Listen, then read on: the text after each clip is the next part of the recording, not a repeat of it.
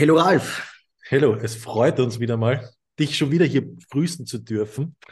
Ähm, Thema heute, weil das ist was, man kriegt so viel mit von dir und du bist jemand, das ist jetzt das dritte Gespräch mittlerweile, was wir führen das war jedes eigentlich sehr, sehr interessant. Und wir haben irgendwie gesagt vorher, wie machen wir diese Einleitung oder so, aber es wirkt vielleicht so, als wäre dir als Kite-Designer, nur Kite-Designer langweilig und du beschäftigst dich mit einem viel größeren Ganzen als, und ich mache jetzt hier so Gänsefüßchen, glaube ich, heißt das, nur Kite-Designer. Und deswegen gibt es bei dir, wo du Prozesse überdenkst und mit deiner Brainchild Production, ähm, glaube ich, in den Wettbewerb gehst und eine Produktion China, Sri Lanka, sowas ein bisschen aus der Reserve lockst. Vielleicht zukünftig kann man das so sagen. Oder willst du einfach mehr Asche verdienen? Ja, also ich glaube, das kann man beides, ne? Ist klar, ne? Meine teuren Hobbys müssen ja kompensiert werden. Also erstmal, Jungs, vielen Dank, dass wir nochmal ein Gespräch führen können. Ich finde das sehr, sehr, sehr erfrischend. Ich, natürlich mag ich es auch, über die Projekte zu sprechen, weil da geht ja so wahnsinnig viel Energie auch von mir und Dedication rein. Also ich habe ja mein Leben wirklich auch eben diesem Sport gewidmet in, in einer extremen Art und Weise. Und deswegen ist es natürlich schön für mich, wenn ich äh, das Ganze auch mal ein bisschen erklären kann, warum denn ich letztendlich gewisse Entscheidungen auch so ähm, ja, äh, durchlebe oder durchsetze oder versuche halt Dinge auch zu verändern. Und diese Idee der Brainchild Production, ich, ich, ich reiße das jetzt noch mal ein bisschen an, weil, wie gesagt, viele werden davon sicherlich noch gar nichts gehört haben, aber es geht ja darum, oder man muss das Verständnis haben, dass die meisten Produkte, die wir hier im Kite-Bereich kennen und äh, ähm, nutzen, werden in Asien hergestellt, also quasi 98 Prozent. Und gibt es eben drei Standorte. Es gibt China, es gibt Vietnam und es gibt Sri Lanka. Und Sri Lanka macht sicherlich boah, 70 Prozent des gesamten Weltmarktes. Und ich selber habe ja viele Jahre in Sri Lanka verbracht, habe auch diese Produktion mit aufgebaut, Aqua Dynamics und äh, Global Sports Lanka. Ähm, also zehn Jahre wirklich äh, dedicated quasi dort und versucht auch ähm, das zu umzusetzen, was ich halt im, im Kopf hatte. Und ist mir langweilig äh, als Kite-Designer? Nee, also mir ist als Kite-Designer sicherlich nicht langweilig, aber ich sehe halt die extreme Notwendigkeit, ähm, ein, ein, das für mich, so beschreibe ich das, das magische Dreieck zu schließen. Und das magische Dreieck besteht aus Design, Materialität und Produktion. Und wenn du quasi dich selber in diesem Dreieck befindest und kannst quasi immer wieder quasi von einem Punkt zum nächsten springen, ist auch völlig egal wie, in welche Richtung, Hauptsache du schließt den Kreislauf, dann bist du als Designer in der Lage, Produkte zu entwickeln, die hoffentlich einen Mehrwert haben. Das Thema hatten wir ja im Grunde genommen schon mit dem Evo D-Lab, also was ist der Mehrwert eines Kites? Und ich versuche natürlich eben äh, ja, diese, diese Grenzen tatsächlich zu verschieben, indem ich dieses magische Dreieck quasi schließe. Das habe ich immer getan, tatsächlich. Also seitdem ich quasi irgendwie vor 27 Jahren mit dem Gleitschirmfliegen angefangen habe, meine ersten Produkte entwickelt habe, meine ersten Firmen gegründet, die ersten Produktionen mit aufgebaut habe. Ich habe einen ganz großen Bestandteil meiner Energie immer in die Produktion gesteckt und alles, was damit zu tun hat. Und Produktion ist etwas, der noch nie in einer Produktion war, ja immer so ein riesen äh, schwarzes Loch. Ja, also die meisten sagen ja, die Sachen kommen aus China, als ob in China irgendwie ein großer Replikator drin steht von Raumschiff Enterprise und die irgendwie auf den Knopf drücken und ein Produkt dabei rausfällt, sondern es ist ja alles eine sehr komplizierte und sehr komplexe Abfolge von unterschiedlichen Mechanismen, Materialitäten, Fertigungstechnologien, äh, Menschen involviert die nachher dieses Produkt auch realisieren. Und das ist für mich halt ein ganz, ganz wichtiger Bestandteil von dem, was ich, wie ich mich halt auch definiere als Designer, aber halt auch als einer, der versucht, immer alles zu pushen und vielleicht auch in, in, Deutschland und Österreich, das ist ja ein Schimpfwort, aber ich würde definitiv sagen, dass ich immer in meiner Karriere eine Vision hatte und ähm, versuche halt eben äh, durch diese, durch die Idee, also durch die Vision eben halt auch ein Ziel zu haben und dieses Ziel dann dementsprechend zu verfolgen. Und so ist die Brainchild entstanden. Also die Brainchild ist die Idee, zwei Dinge miteinander zu kombinieren, die es in dieser Art und Weise so nicht gibt, nämlich einmal den Aspekt der Nachhaltigkeit der in unserer Branche so quasi überhaupt gar nicht vorhanden ist. Mhm. Mit dem anderen Standbein, nämlich mit der Innovation und der Technologie, mit neuen Fertigungsmethoden und neuen Materialitäten. Also das heißt also, und natürlich auch mit der Tatsache, Produktion und dementsprechendes Produktions-Know-how von Asien zurückzuholen nach Europa, weil uns durch die Corona-Thematik auf jeden Fall eins klar geworden ist, es gibt ein großes Problem mit Lieferketten und ähm, es gibt in Europa auf jeden Fall genug Möglichkeiten, sinnvoll zu produzieren, auch so zu produzieren, dass es wirtschaftlich für alle Seiten gerechtfertigt ist. Und das ist letztendlich eins dieser Ideen, die hinter der Brainchild steht. Da gibt es auch noch ein paar andere Ideen, die noch größer sind, aber da können wir ja vielleicht, wenn wir nachher noch Zeit haben, nochmal drauf eingehen. Spannend. Ich habe, glaube ich, in einem anderen Podcast habe ich gehört, das hat mir so ein bisschen die Augen geöffnet. Wir schicken oder Hersteller schicken von Deutschland, werden Blätter nach China geschickt, dort verbaut und dann kommt das Ganze wieder zurück zu uns. Und das sind halt schon weite Wege natürlich. Ja. Ja, es sind halt einfach viele Sachen, weißt du, die einfach nicht hinterfragt werden. Und ich meine, ich muss auch ganz ehrlich sagen, das ist auch überhaupt gar keine, äh, ich, ich das ist so, ne? Also ich meine, ich bin ja auch äh, äh, in diesem Hamsterrad jetzt für die Duoton seit 18 Jahren, seit 23 Jahren im Kite-Business voll, vollberuflich tätig. Und äh, wir haben einfach viele Sachen auch nicht hinterfragt. A, weil ähm, wir mit anderen Sachen beschäftigt gewesen sind, muss man auch ganz klar sagen. Zum Beispiel eben diesem wachsenden Markt und mit dem Aufbauen und überhaupt mit der Fähigkeit, neue Materialien einzusetzen.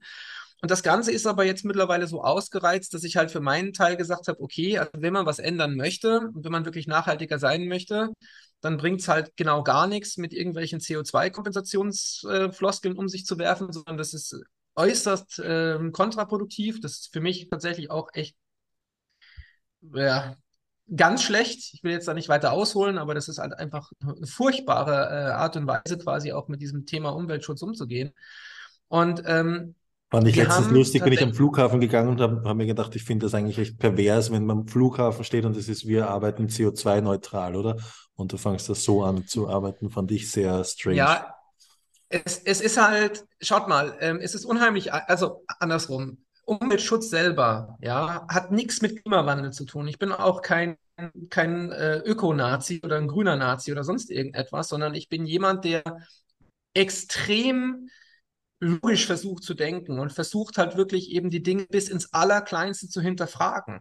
Und das heißt also, wenn ich die, Möglichkeit sehe, Dinge besser zu machen, dann zwingt irgendwas in mir mich dazu, das zu tun. Das egal wie aufwendig das ist, egal wie unsinnig das vielleicht ist für mich selber auch als Person, weil es natürlich auch ein wahnsinnig viel Last auf meine Schultern bringt. Aber ich mache bringe ein paar Beispiele. Wir haben in Nordmazedonien Dort steht die Produktion. Das ist tatsächlich ein Land, das winzig klein ist, zwei Millionen Einwohner.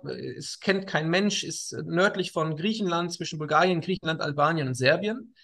Und dieses Land hat äh, neben unvorstellbar schöner Natur eben auch die Möglichkeit, noch ähm, ähm, einen relativ unerschlossenen Arbeitsmarkt zu haben. Das heißt also, wir finden dort die Leute, die wir benötigen für diese sehr intensiven Arbeiten, die wir dort äh, machen. Also handwerklich begabte Menschen brauchst du dafür. Unglaublich wichtig, ja. Und wir etablieren eine komplett neue Supply Chain. Das bedeutet, die Materialien, die wir einkaufen, hinterfragen wir. Und zwar eben nicht einfach nur mal so, ach, naja, also ja, der Typ hat uns das jetzt verkauft und eigentlich ist es uns ja egal, wo das eigentlich herkommt, weil wenn der sagt, der, der sitzt jetzt in der Türkei und deswegen verkauft er uns, deswegen wird es aus der Türkei kommen, äh, das kommt dann aus China. Ja? Also in der Türkei, auf keinen Fall, in der Türkei wird sehr viel selber hergestellt, aber ich sage jetzt mal in anderen Ländern. Mhm. Und wir gehen eben hin und bauen neue Supply Chains auf. Also wir haben den höchsten Anteil an recycelten Materialien, die man sich vorstellen kann. Wir bekommen Sachen eben direkt auch aus Deutschland geliefert, wo man denkt, so, gibt es das überhaupt noch? Ja. Es gibt zum Beispiel Gurtbänder für unsere Accessories, für alles, was wir irgendwie bei den Kites benötigen. Die werden in Deutschland hergestellt nach Ökotex 100 Standard. Und ich kann selber als Ralf Grösel dort in diese Produktion fahren, kann mir den Produktionsstandort äh, angucken, kann mit der Geschäftsführung sprechen und kann entscheiden, ob ich denen vertraue, ja oder nein. Und ich sage immer, es gibt 100 Variablen an einem Kite. Und wir haben tatsächlich uns hingestellt und haben gesagt, wir sind so verrückt, wir versuchen alle von den 100 Variablen zu hinterfragen. Und das haben wir auch getan und sind tatsächlich eben hm. dadurch auch mit einem neuen Produkt gekommen. Ja, das heißt also, das Produkt sieht völlig anders aus. Also ihr seht das vielleicht hier im Hintergrund leider schwarz und weiß, weil, in, weil die Datendurchsatzrate hier in Südafrika zu schlecht ist.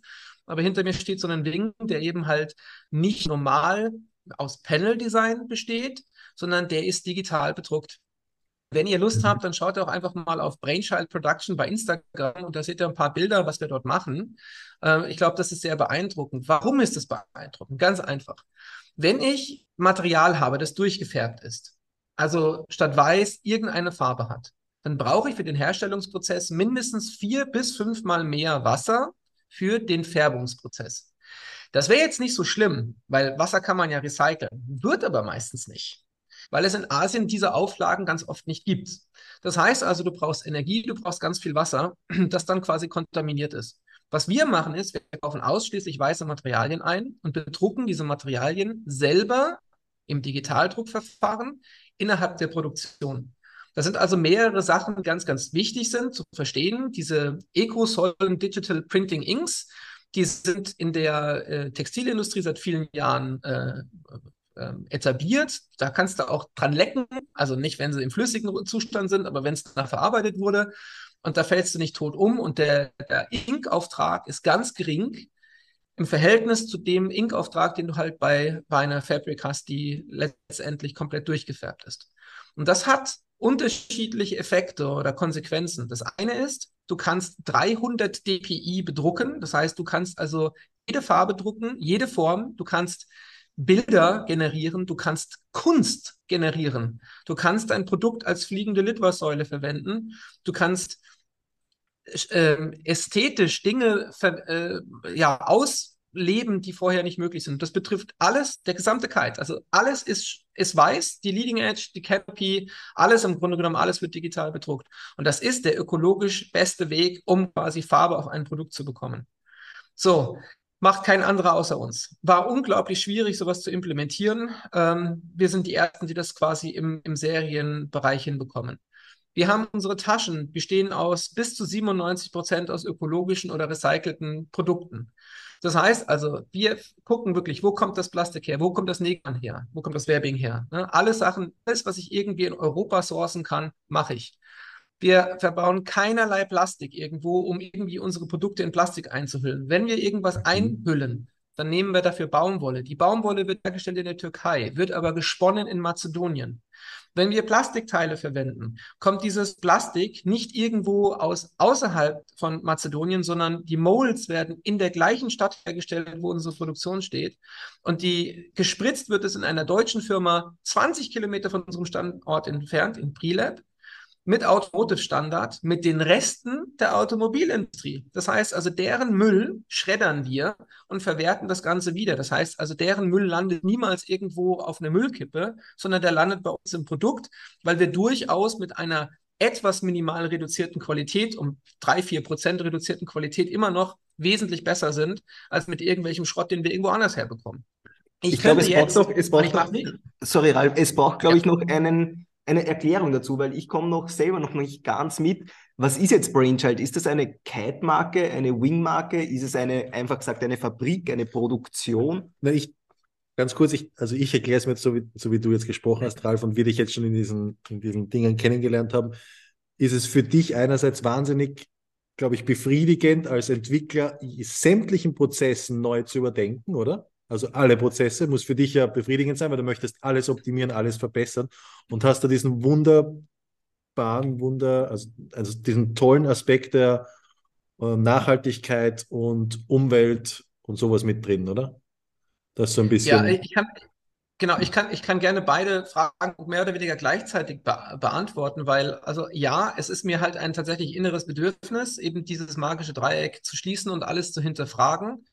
Auf der einen Seite, weil ich eben sehe, dass man gänzlich neue Produkte herstellen kann. Und das ist für mich auch eine Evolution, sondern es ist tatsächlich, glaube ich, eine Revolution in der Kite-Industrie. Es hat noch nie jemand, also ich zumindest nicht jemand, der auch nur am Ansatz darüber nachgedacht hat, so etwas zu tun, selber auch so viel Geld in die Hand genommen hat, um eben ein aktuell ein Labor zu generieren, die, so, das sogenannte Brainchild Laboratory. Das sind 1100 Quadratmeter, wo wir mit relativ viel Geld die, das beste Equipment, die besten Technologien hingekarrt haben, die man überhaupt nur bekommen kann in der, in der Industrie. Da sind auch Maschinen mit dabei, an denen ich seit zehn Jahren arbeite, an Technologien, an denen ich seit 13 Jahren arbeite. Jetzt hängt er. Jetzt ist spannend, es ist richtig spannend, das ist die volle Hunk. Arbeite, Thema Verschweißen. Ich sehe nämlich gerade, dass die, das ein bisschen eingefroren war. Sorry, ich, ich habe das Internet ist wirklich schlimm hier. Thema Verschweißen, das war so der Einstieg wieder. Der, genau. 13 Jahre war das Einsatz, ja.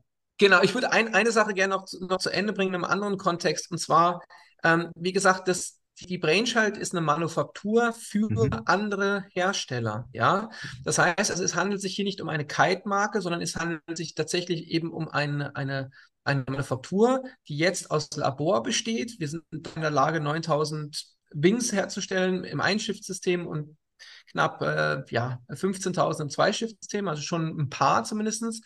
Aber die Idee ist, dass wir mit unseren ähm, noch zu definierenden finalen Partnern eine Produktion bauen, die wesentlich größer ist, die auch die größte Produktionsstätte weltweit werden wird. Ähm, eine Manufaktur, die 10.000 Quadratmeter Produktionsfläche hat und 100.000 Wings generieren kann. Ja, um einfach euch mal so, so ein Bild zu geben, wo wir eigentlich hinwollen grundsätzlich. Und ja, das mit dem Verschweißen ist ein riesengroßes Thema, weil es gibt ja sehr viele unterschiedliche Aspekte ja, in der Kite-Entwicklung. Es gibt die Materialentwicklung, aber es gibt natürlich eben halt auch die Verarbeitungstechnik. Haben wir ja schon tausendmal auch besprochen und das eine dingt das andere. Und jetzt habe ich 2009 ein Gebrauchsmuster geschrieben, 45 Seiten lang, wo ich ziemlich detailliert erklärt habe, wie ich mir denn die, die Zukunft von, vom Kiten, vom Gleitschirmfliegen und vom, vom Segeln vorstellen kann, wenn man kein Nähgarn mehr verwendet. Und es hat mich aber zwölf Jahre gebraucht, um alle diese ja, Schwierigkeiten zu, über, zu überbrücken, die quasi diese Technologie mit sich bringt. Und wir haben es eben geschafft und sind auch die einzigen weltweit, die eine Leading Edge verschweißen können, also verkleben können und nicht vernähen. Und das bedeutet, dass du komplett neue Flugeigenschaften generieren kannst. Auch mit Standardmaterialien, also du kannst mit relativ günstigen Materialien wesentlich bessere Flugeigenschaften erzeugen. Und das ist auch das Thema eben halt auch wird das Kiten immer teurer. Ja, das ist ja auch was, was wir auch schon ein paar Mal angesprochen haben. Und ich kann euch klipp und klar sagen, nein, es kann, wird besser, aber auf dem gleichen Preispunkt. Und das ist zum Beispiel auch etwas, was für mich äh, ganz wichtig ist, weil ich möchte ja selber ein kommerzielles Produkt schaffen. Für mich, aber natürlich eben halt auch für meine Partner aus der Industrie, weil ohne Partner funktioniert so ein Konstrukt nicht. Ich möchte möglichst starke Kite-Firmen dort mit, mit drin haben im Boot, die meine Vision das sage ich mal, Wingen und Kitesurfens 3.0, 4.0, name it as you wish, auch natürlich nach außen hin tragen. Ralf, hast du das Verfahren eigentlich, dieses Verschweißen, auf das muss ich nochmal zurück, hast du das patentiert? Geht sowas überhaupt, das Verfahren, dass sozusagen nur du das als Produktion kannst? Und dann wäre die nächste... Also so, ich, ja. Die nächste Frage wäre dann gleich, wie schaut es mit Reparatur aus? Ich stelle mir Reparatur schwierig vor. Wenn da ein Loch ist, wie kriege ich das wieder zu? Oder ein Riss? Also, ja, also es ist eine super gute Frage. Äh, mal wieder, ähm, es ist so, dass ähm, ich ein, damals 2009 ein Gebrauchsmuster gemacht habe und ein Gebrauchsmuster läuft in Deutschland sieben Jahre und wenn das einmal Standardtechnik ist, dann kann das grundsätzlich jeder nachbauen und jeder, der irgendwie clever genug gewesen wäre, da mal zu googeln, hätte das auch finden können, 13 Jahre lang, hat aber keiner. Und äh, letztendlich steht auch da nicht genau drin, wie man es macht, sondern es sind einfach diese ganz kleinen Feinheiten. Äh, und wir wissen intern, dass es keinen anderen gibt momentan in der Industrie, der das nachbauen kann.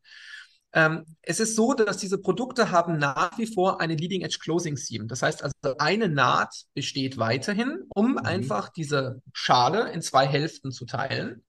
Und das heißt, eine Reparatur ist letztendlich genauso möglich mit jedem anderen Reparaturshop oder mit jedem bestehenden Reparaturshop auf der Welt.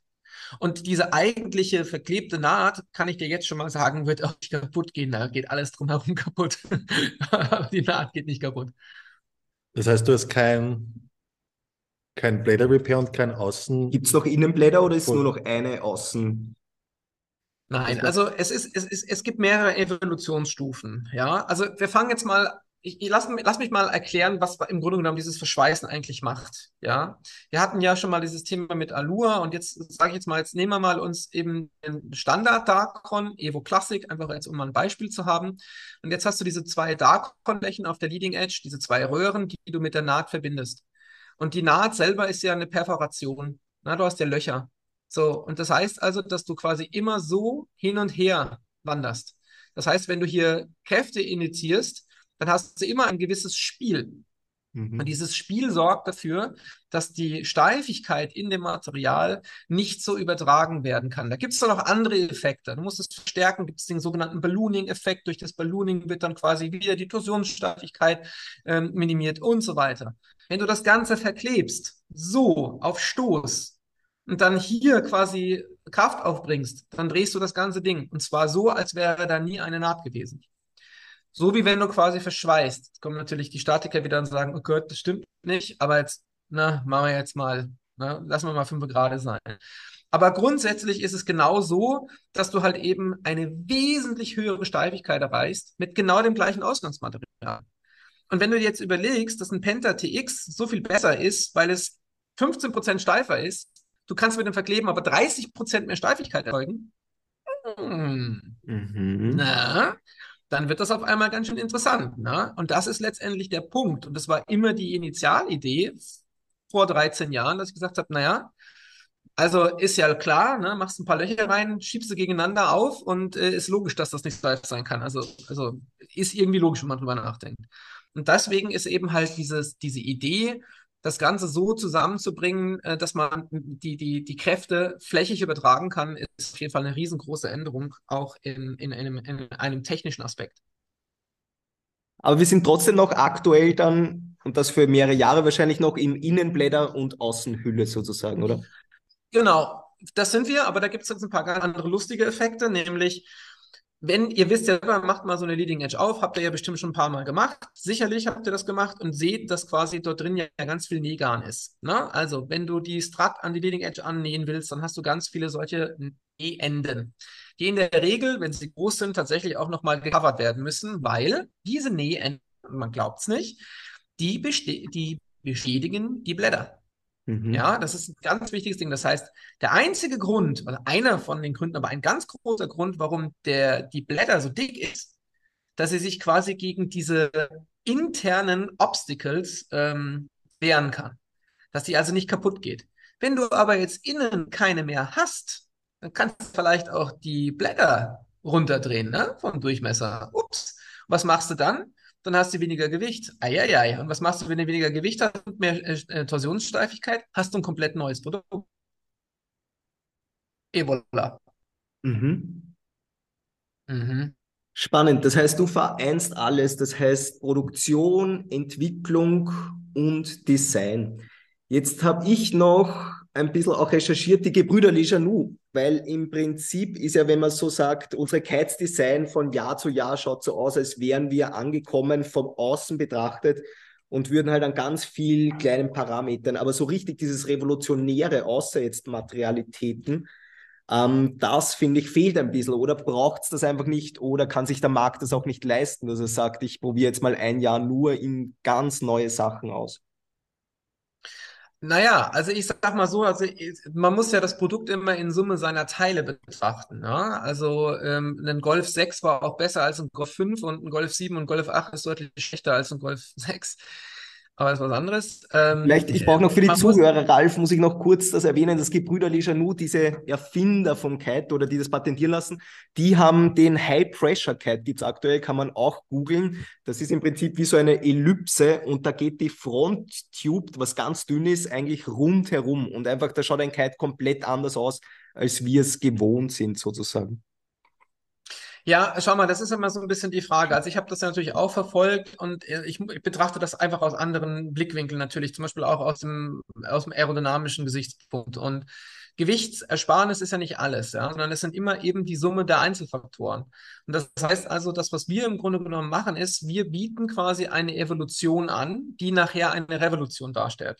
Weil wenn du alle äh, Parameter endest, dann änderst, dann bist du irgendwie nicht bei der Evolution, sondern hast du was Revolutionäres gemacht, weil du alles hinterfrage, äh, hinterfragt hast. Und das ist genau das, was wir tun. Das heißt also, wir kommen mit, mit eben mit äh, produktionsseitig eben ne, ökologisch das, was man machen kann. Wir laufen natürlich 100% auf Solarstrom, ne? also hundertprozentig klar. Äh, auch nachher die Produktion hat eine, hat, äh, eine 10.000 Quadratmeter Solarfläche, also eine 1 Megawatt Anlage, die wir dort quasi verwenden. Und es sind halt, es sind halt alles Einzelteile. Ja, also ähm, stell dir doch mal vor, äh, du fängst was an tatsächlich mit einem weißen Blatt Papier basiert aber natürlich trotzdem auf den Erfahrungen, die du in den letzten 26 Jahren in der Industrie gesammelt hast. Und das ist das, was ich gemacht habe. Ich habe mein eigenes Geld genommen, ich halt, bin halt hingegangen und habe gesagt, okay, weißes Blatt, wir fangen bei Null an und wir hinterfragen wirklich jeden Prozess und sorgen eben dafür, dass das Produkt anders aussieht, dass es anders verarbeitet wird, dass es in Europa hergestellt werden kann, dass es leichter wird, dass es auf dem gleichen Kostenpunkt daherkommt. Wir sind komplett kompetitiv gegenüber Asien, das muss man mal überlegen, ja. Also wir sind in der Lage, ein, ein besseres Produkt zum gleichen Preispunkt herzustellen wie, wie in Asien. Und das ist ja alleine schon eine, ein Riesending, ja? ein riesen Achievement, nur dieser eine einzige Punkt. So, und das heißt also, wenn du einen Standard neu setzt, dann heißt es ja nicht, dass du den Standard nicht weiter verfeinerst sondern es ist genau das Gegenteil. Du setzt einen neuen Standard und mit diesem Standard fängst du dann an, Evolutionsstufen aufzubauen. Und bei uns ist es jetzt schon klar, dass wir mindestens zwei weitere Evolutionsstufen auch planen für die nächsten Jahre oder Jahrzehnte. Und äh, dann wird sich irgendwann auch, auch der Kite und der Wing auch, sieht dann auch ganz, also nicht ganz anders aus, weil es gibt ja aerodynamische Parameter, ja. Es gibt ja gewisse Dinge, die unglaublich gut sind, zum Beispiel eine dicke Leading Edge um mal auf dein Thema zurückzukommen, ja. Mhm. Weil wenn du die halt kleiner machst, dann hast du halt so viele negative Einflüsse, äh, kann ich gar nicht aufzählen. Da reichen die 9 Minuten und 15 Sekunden nicht mehr, die wir noch haben. Aber im Prinzip kann man dann sagen, es kann sich dann keine Kite-Firma mehr leisten, nicht mehr bei dir zu produzieren, oder? Nein, ich würde es andersrum formulieren. Also erstens können wir nicht für jeden produzieren und das ist auch nicht unsere Intention, sondern wir versuchen wirklich Partner zu finden, die die gleiche Vision haben wie ich, also einen Campus zu generieren.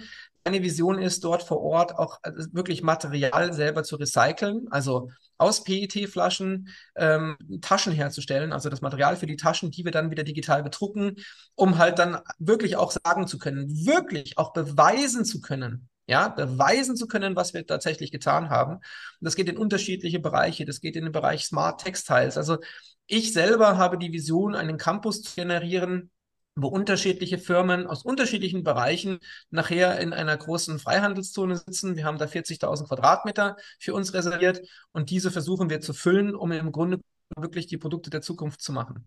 Was ich aber glaube, was passieren wird, und das sieht man jetzt schon, ja, also ich, der in der Industrie bin, ihr könnt das jetzt sage ich mal, seht es noch nicht, weil das sind ja Internas in der Industrie. Aber ich kann euch sagen, ähm, dass Brainchild sicherlich eines der am heißesten gehandelten Themen in der Industrie ist momentan und auch in den nächsten wahrscheinlich zwei Jahren das der Fall ist. Und alle, die irgendwie fürs, also es werden alle, wir setzen neue Standards. Ich bin mir sicher, dass keiner in Zukunft sich es leisten kann, irgendwie ähm, nicht auf ähm, Ökologie Wert zu legen oder darauf zu achten. Ich glaube, es, es, es, es wird unmöglich sein. Und, und das, ja, ist ja genau das, was ich will. Es gibt Compet Competition. Es gibt einfach, ne, äh, das, das ist, du musst den Markt leben. Monopol ist das Schlimmste, was es gibt auf der Welt. Monopol bedeutet immer, dass, dass du stehen bleibst. Aber ich will kein Monopol, sondern ich möchte, dass wir uns gegenseitig, wie in der Formel 1, zu Hochleistung anspornen und äh, ich habe kein Problem damit, mich eben diesem, diesem Wettkampfgedanken auch zu stellen. Und es gibt genug andere, die auch bereit sind, das zu tun. Und vielleicht schaffen wir es ja dann eben auch, auch einen Input zu geben, nicht nur irgendwie auf der Couch zu liegen und Netflix zu gucken und äh, Potatoes-Chips in sich reinzukloppen, sondern tatsächlich irgendwo halt auch äh, zu versuchen, ähm, etwas nachhaltig zu verändern und das nicht mit, mit CO2-Zertifikaten, sondern wirklich ernsthaft darüber nachdenkt, was kann man tatsächlich ändern. Wirst du selber dort auch Kites bauen? Es kommt ganz drauf an. Äh, die, die, die Möglichkeit ist nicht ganz ausgeschlossen. Spannend. Und wer ist da noch dabei oder gibt es da Investoren? Kennt man da irgendwen? Voll, ich wäre auch auf die Schiene gegangen und ich hätte es auch im Hinterkopf ich gehabt, es gibt sowas, man weiß, Obama war schon mal Kitesurfen beim Richard, beim Richard Branson, oder? Und da gibt es so, da gibt's so dieses Netzwerk und wo man halt natürlich sich trifft und dann über Problem, Probleme spricht und diese versucht zu lösen. So auf die Art. Bist du mit solchen Personen dann in Kontakt auch? Also mit, äh, mit Richard Branson selber bin ich nicht in Kontakt, aber ich kann dir sagen, dass wir mit sehr, sehr vielen unterschiedlichen, extrem interessanten Menschen in Kontakt getreten sind. Und wir haben einfach zwei Arten von Partnern. Wir haben die einen, die, die privat investieren.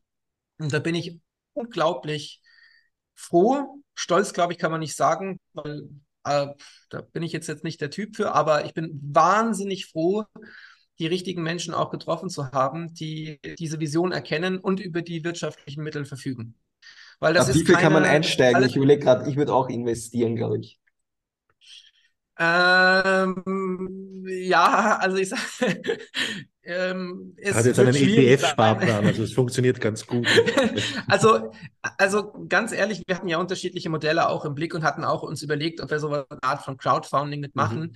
Aber dadurch, dass eben diese Campus-Idee doch auch sehr viele Millionen Euro auch benötigt, also wir reden hier wirklich von vielen Millionen Euro, die investiert werden müssen, gibt es eben zwei unterschiedliche Arten des Investments. Das eine sind die, die Firmen, äh, die, die nenne ich unsere strategischen Partner, also die Firmen, für die wir produzieren. Die investieren einen gewissen Teil auch als Commitment. Und dann gibt es die Privatinvestoren, also richtig Privatleute eben, die äh, dort mit, dem, mit, mit, mit Eigenkapital kommen. Und so ist im Grunde genommen dieses Modell aufgebaut, grundsätzlich. Mix quasi. Cool. Wahnsinnig spannend. Ist so ein bisschen, ich habe mir vorher schon gedacht, es geht so ein bisschen in die Richtung von, letztes habe ich mich damit beschäftigt, von Patagonia, oder? Die auch diesen ganzen Prozess von Beginn an überdacht haben und jedes einzelne, jede einzelne Schraube hinterfragt haben, woher die kommt, wie die gemacht wird. So ist es dann in Wahrheit auch ein bisschen bei Brainchild, oder? Ja, hundertprozentig. Und wie gesagt, also ich will da auch nicht falsch verstanden werden. Also wir sind nicht die Ersten, die so solche Ideen haben, sondern wir sind die Ersten in der Kite-Industrie, die solche Ideen haben. Ja, also auf gar keinen Fall. Äh, da gibt es gibt ganz viele andere wahnsinnig äh, innovative Firmen, die die Vorreiter sind. Wir wollen halt in unserem Windsport angetriebenen äh, Bereich Vorreiter sein und versuchen dort natürlich eben halt auch die Informationen aus anderen Branchen mit rüberzunehmen und natürlich auch die schon vorhandene Infrastruktur zu nutzen. Und es gibt ja genug Infrastruktur. Das ist gar nicht die Frage, sondern sie wird einfach nur nicht angesetzt. Das ist eben das Schlimme dabei. Es ist halt so wahnsinnig kompliziert. Es ist wirklich, es ist einfach der Grad der Komplexität bei dem, was wir betreiben, ist einfach so groß, dass keiner bis jetzt Bock hatte, sich mit dem Mist zu beschäftigen, um es jetzt mal wirklich so ganz plakativ zu sagen, weil es einfach, es ist eine Mammutaufgabe. Und diese Mammutaufgabe kannst du auch nur stemmen, wenn du ein bisschen verrückt bist und äh, das auch auf dich nimmst. Und Mai, irgendwas in mir zwingt mich halt, das so zu tun. Und deswegen mache ich das. Und ähm, wenn ich damit scheitere, dann habe ich zumindest probiert, aber ich habe es zumindest probiert. Das klingt ja alles nach einem, aus nach einem wahnsinnig großen Projekt. Ich überlege mir gerade, wie viele Stunden schläfst du am Tag? Ich habe auf deiner Seite, du bist ja Teilhaber von Icaro, du hast so eine Firma, die Zelte für Aufsteller baut für Messen und noch drei, vier andere Firmen, wie du bist unbändigbar. Aber wie viel schläfst du oder wie viele Stunden in der Woche arbeitest du? Ja, also das ist tatsächlich eine Frage, die mir mittlerweile relativ oft gestellt wird. Und ich sage mal so, ich schlafe sicherlich schon auch so meine sechs Stunden bestimmt ähm, habe aber die Fähigkeit, im Schlaf Probleme zu lösen, schon mein ganzes Leben, was übrigens keine besonders tolle Sache ist, weil selber mein, mein Gehirn nicht in der Lage ist, abzuschalten. Also da muss ich tatsächlich eben andere Sachen machen, wie zum Beispiel im Rennauto sitzen, was übrigens mit E-Fuel betrieben wird. Ja? Also hier nicht mhm. gleich wieder anfangen zu meckern, sondern da entsteht nämlich momentan auch wirklich eine tolle Infrastruktur äh, in dem Bereich Motorsport, der wirklich faszinierend ist. Also ähm, ich, ich arbeite extrem viel, um das mal so zu beantworten und vielleicht auch extrem effizient. Sonst würdest du das alles, glaube ich, gar nicht schaffen. Sonst kann ich mir das nicht vorstellen. Sonst würde ich es nicht schaffen, nein. Sonst würde ich es nicht schaffen. Und wie gesagt, es ist auch eine Riesen, es ist auch nicht einfach, ja, überhaupt nicht. Und wie gesagt, wenn ihr mal irgendwo in der Nähe seid, kommt mich wirklich liebend gerne auch in der Produktion besuchen, äh, weil ich glaube, man muss das Produkt auch anfassen. Man muss dort in der Produktion auch stehen, um zu verwirklichen, was eigentlich da die Intention ist. Und ähm, ich hoffe eben mit vielen, viele Leute auch zu motivieren, ne, tatsächlich eben, weil unsere, die, weißt du, unsere Gesellschaft, gerade die westeuropäische, ist sehr merkwürdig, um es mal vorsichtig zu formulieren, mit sehr, sehr merkwürdigen Tendenzen. Und äh, da muss ich einfach ganz klar sagen, da halte ich gerne gegen und versuche wirklich eben halt auch, ähm, ja, mein, mein ganzes äh, ich quasi dort in die Waagschale reinzuschmeißen, um halt tatsächlich auch mal was zu verändern oder vielleicht auch andere Leute irgendwann mal zu motivieren mit dem, was ich da tue. Ja, wer weiß, keine Ahnung. Ja. Ist, also motivierend ist es auf jeden Fall und also extrem spannend. Ich habe das jetzt so ein bisschen als Einladung gesehen, dass wenn wir runterfahren nach Griechenland, dass wir vorbeikommen können. Ja, genau, mach das. Wir haben zwar noch ein bisschen eine Rechnung offen mit Nordmazedonien, aber das wird schon. Mit nordmazedonischen Zöllnern, die uns zerlegt haben. Nein, oh, ja, und ein ja, das, das kann ich nachvollziehen. Aber Ralf, ich sage vielen, vielen Dank. Leider ist auch dieses Meeting gleich wieder aus. Ähm, vielen Dank für diesen Einblick. Wirklich spannend und ich danke so, es taugt uns. Voll. Super. Vielen danke. Dank. Ralf. Schön. Ciao. Ciao. Ciao.